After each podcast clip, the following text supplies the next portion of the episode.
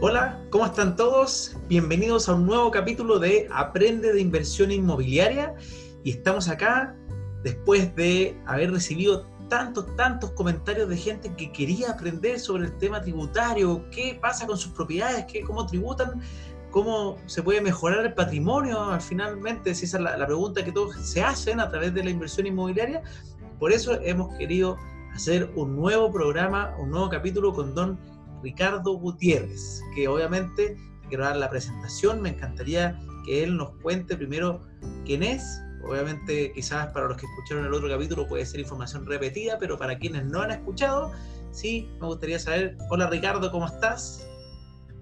Hola Francisco, gusto saludarte, un agrado nuevamente estar conectado contigo. Igualmente. Ricardo, comienza, antes de explicarles de qué se va a tratar el capítulo, comentándonos quién es Ricardo Gutiérrez. Ok, con el mayor agrado. Bueno, yo como profesional soy contador auditor, eh, yo me especialicé, yo soy experto en ingeniería de crédito, he desarrollado sistemas de evaluación financiera para empresas, bancos e instituciones financieras y también me, he tenido un desempeño en el área académica como profesor de finanzas, he trabajado mucho en el tema de programas de especialización financiera para ejecutivos de bancos y también, por supuesto, que, algo que, me, siempre me ha enorgullecido es este vínculo con el mundo de la economía social, con, la, con el mundo de las cooperativas de y crédito, de la cual fui propulsor y fundador de una cooperativa que hoy día eh, ha crecido muchísimo y, y, bueno, y está en, la zona de Arica y, provincia de Parinacota. Eh, son, son cosas que me han, me han motivado siempre por el, por el concepto de la economía social. Buenísimo, Ricardo.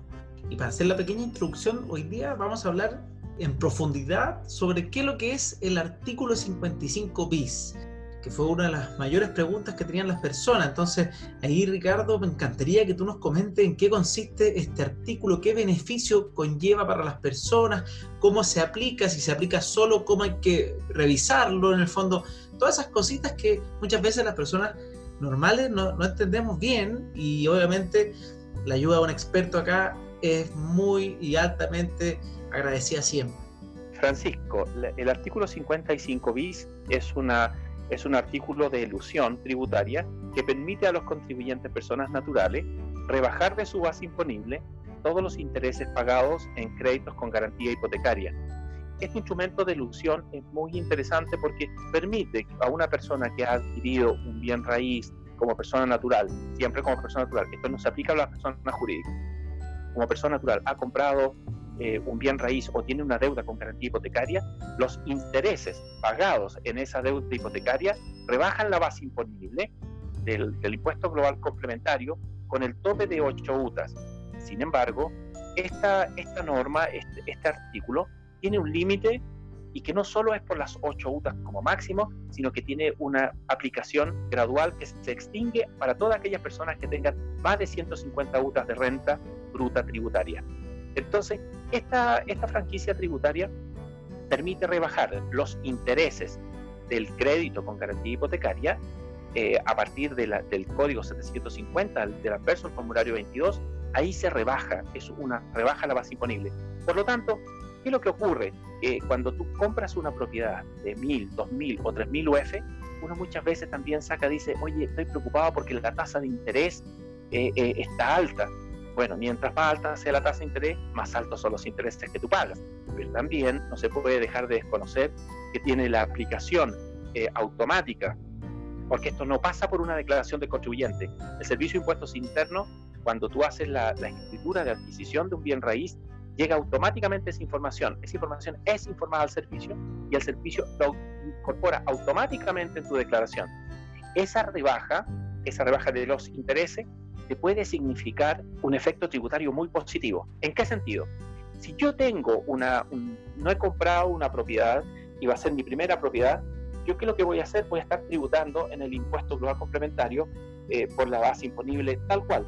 Sin embargo, al adquirir la, la propiedad, los intereses pagados en ese crédito me van a permitir una rebaja que dependiendo del tramo en el cual yo me ubique en el impuesto global complementario, me puede llegar a significar un ahorro neto por, concepto de esta rebaja, de recuperar puede ser uno, dos e incluso en algunos casos calificados llega a más de 2,5 dividendos por año.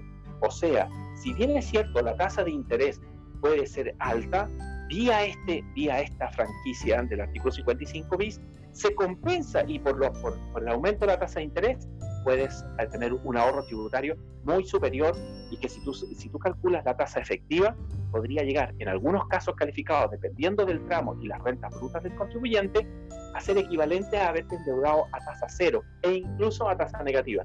Mira qué potente e interesante es el efecto de esta, de esta eh, franquicia tributaria. Hay un, punto, hay un punto que me gustaría dejar en claro. Esto hay que recordarlo que es solo para personas naturales, no se aplica para personas jurídicas. Entonces, cuando, una persona constituye como empresario individual y se va a la primera categoría, tiene que tener claro que pierde ese efecto. ¿Por qué razón? Porque está tributando ya no en impuesto global, sino en el impuesto general de primera categoría. Eso quiero dejarlo muy en claro. Buenísimo. Y yo voy a aportarte con una cosita que busqué como torpeo mientras estaba hablando, para que la, gente que no sabe, una UTA equivale, una unidad tributaria anual equivale aproximadamente a 604 mil pesos. O sea, ¿qué quiere decir esto? Que el beneficio, si uno descuenta ese tope, que son de 8 UTA, significa que tú estás descontando en tu global complementario, si pagaste lo suficiente obviamente en impuestos, 4.800.000 pesos y esto lo puedes rebajar totalmente si ganas menos de 90 UTA. Para quienes no saben, 90 UTA son aproximadamente ganar 54 millones y medio al año, o sea, tener una renta inferior aproximadamente a 4 millones 500 mil pesos al año. Ahí uno puede ocupar el tope y ahí, como dijo Ricardo, de 90 a 150 esto va disminuyendo pero para que tú no seas poseedor de este beneficio, tienes que ganar sobre 150 UTA, que son aproximadamente sobre 7 millones 500 mil al año. O sea, mensual. 7 millones 500 mil mensual. Entonces el beneficio es a, personas, la totalidad del beneficio es para personas que ganan bajo 4 millones 500 mensuales aproximadamente, lo cual probablemente debe ser una gran, gran parte del país. Claro, ahora, Imaginémonos hoy día las tasas de interés han disminuido. Por lo tanto, obviamente que mientras mayor es el valor del activo, mayor es la carga financiera. Y al hacer mayor la carga financiera, mayor es el beneficio. Entonces, lo importante acá es que cuando tú compras una propiedad y, eres persona natural, este, este beneficio, cuando uno lo calcula en términos óptimos en base a la tasa efectiva de tributación de un contribuyente, que no es lo mismo que el tramo, cuando tú, por ejemplo, tienes una tasa efectiva de tributación, imaginémonos de un 20% de impuesto en impuesto global complementario, ¿qué va a ocurrir? Que lo que tú te estás ahorrando es el 20% de ese, entre comillas, 4.800.000 que sería el tope. Imaginémonos que un, un, endeudamiento vía crédito hipotecario nos permitió rebajar esa cantidad y tu tasa efectiva es de un 20%, has tenido la posibilidad de rebajar, de ahorrarte de la, de, como efecto neto un, ahorro de un, 20% de eso, que es casi un millón de pesos. No significa que sea un, ahorro de un millón de pesos en, términos netos de, del impuesto a pagar, pero por Dios, es una rebaja que esa, esa cantidad, si tú después la divides, ese millón doscientos, tú la divides por, por el valor del dividendo, imaginémonos que eran 600 mil, es decir, que por la vía de la franquicia tributaria te estás ahorrando de pagar dos dividendos. ¿Te fijas? Entonces es muy, muy potente. Súper, súper potente.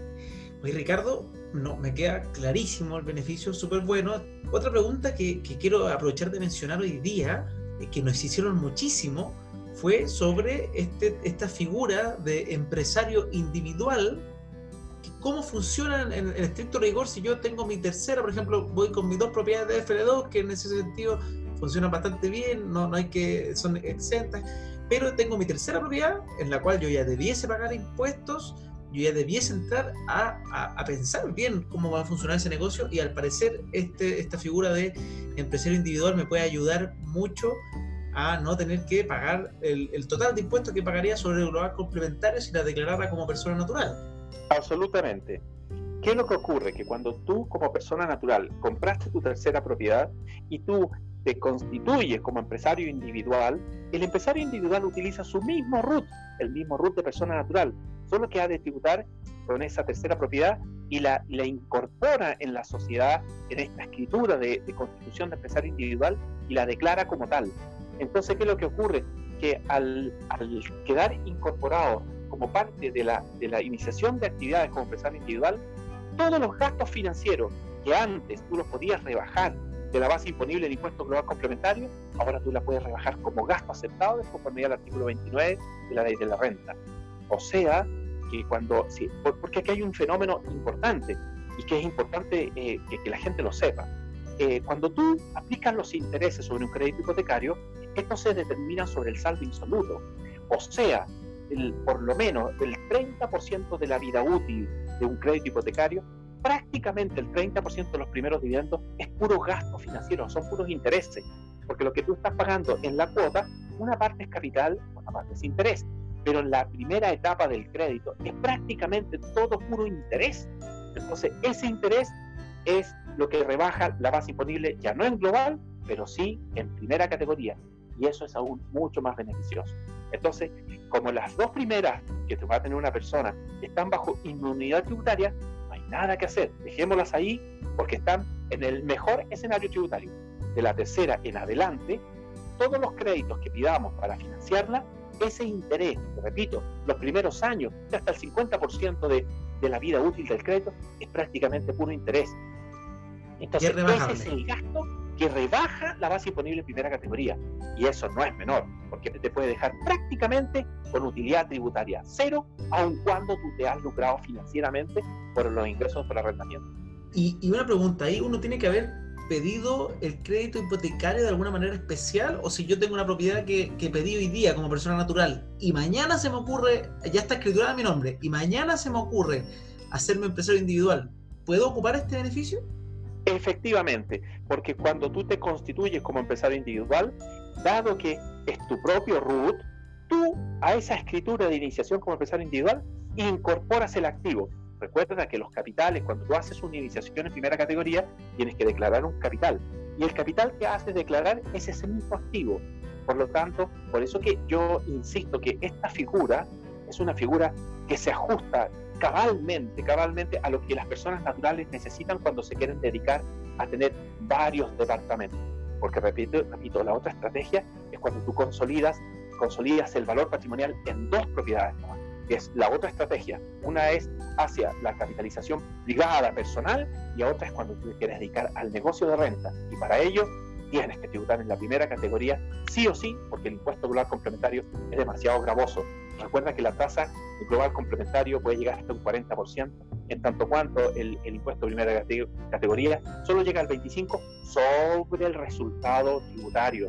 O sea, no guarda relación. Y al resultado tributario, que solamente para ir terminando, porque ya se nos va comiendo el tiempo, ¿qué gastos se le puede imputar ahí? Porque ya me quedó claro que los intereses del crédito sí se puede. Por ejemplo, el costo de la administración, o, qué otra cosa. Absolutamente eso de conformidad al artículo 29 de la ley de la renta, ese es un gasto aceptado. Ese gasto aceptado dice que son todos aquellos, pueden imputar al resultado todos aquellos gastos que fueron necesarios para producir la renta. O sea, lo que gasté en, contabilidad se rebaja. Lo que, lo que el propio empresario se puede asignar un sueldo empresarial con tope 60 UF. O sea, también es un gasto aceptado. O sea, la utilidad que uno puede manejar en una figura de empresario individual es absolutamente eh, que, optimiza la carga tributaria. El problema está cuando, cuando lo hacemos a título de carga personal y ahí cometemos, como dije en la, en la, entrevista anterior, el error fatal porque tenemos que tributar sobre el nivel de ingreso bruto. Y eso me parece de una inequidad tributaria realmente muy severa, muy severa. Súper interesante, Ricardo, y me encantaría volver. Vamos a tener que hacer otro capítulo porque además aquí empiezan a ver las preguntas de por qué entonces alguien hace una sociedad. ¿Será mejor hacer una sociedad o quedarse como un root único? Todo ese tipo de cosas, obviamente, eh, van a quedar dudas abiertas y me encantaría ir resolviéndolas poco a poco porque estos temazos son cosas que en verdad ayudan a, muchas personas. De verdad, me encantan conversar contigo. Las entrevistas son de una calidad extraordinaria. Espero que los, auditores que estén escuchando piensen lo mismo, porque obviamente yo aquí conozco a don Ricardo y le tengo mucho, mucho cariño. Pero de verdad, Ricardo, muchas gracias por, esta entrevista. yo ya me estoy quedando corto de tiempo para, para poder avanzar, creo que tendremos que agendar otro y de verdad muchas gracias por el tema, por ser tan claro y, nada, darte eso, las gracias.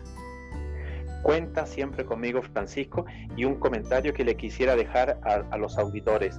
Recuerden, en tiempos de crisis, tres palabras clave, austeridad, prudencia y solidaridad, no lo olvidemos.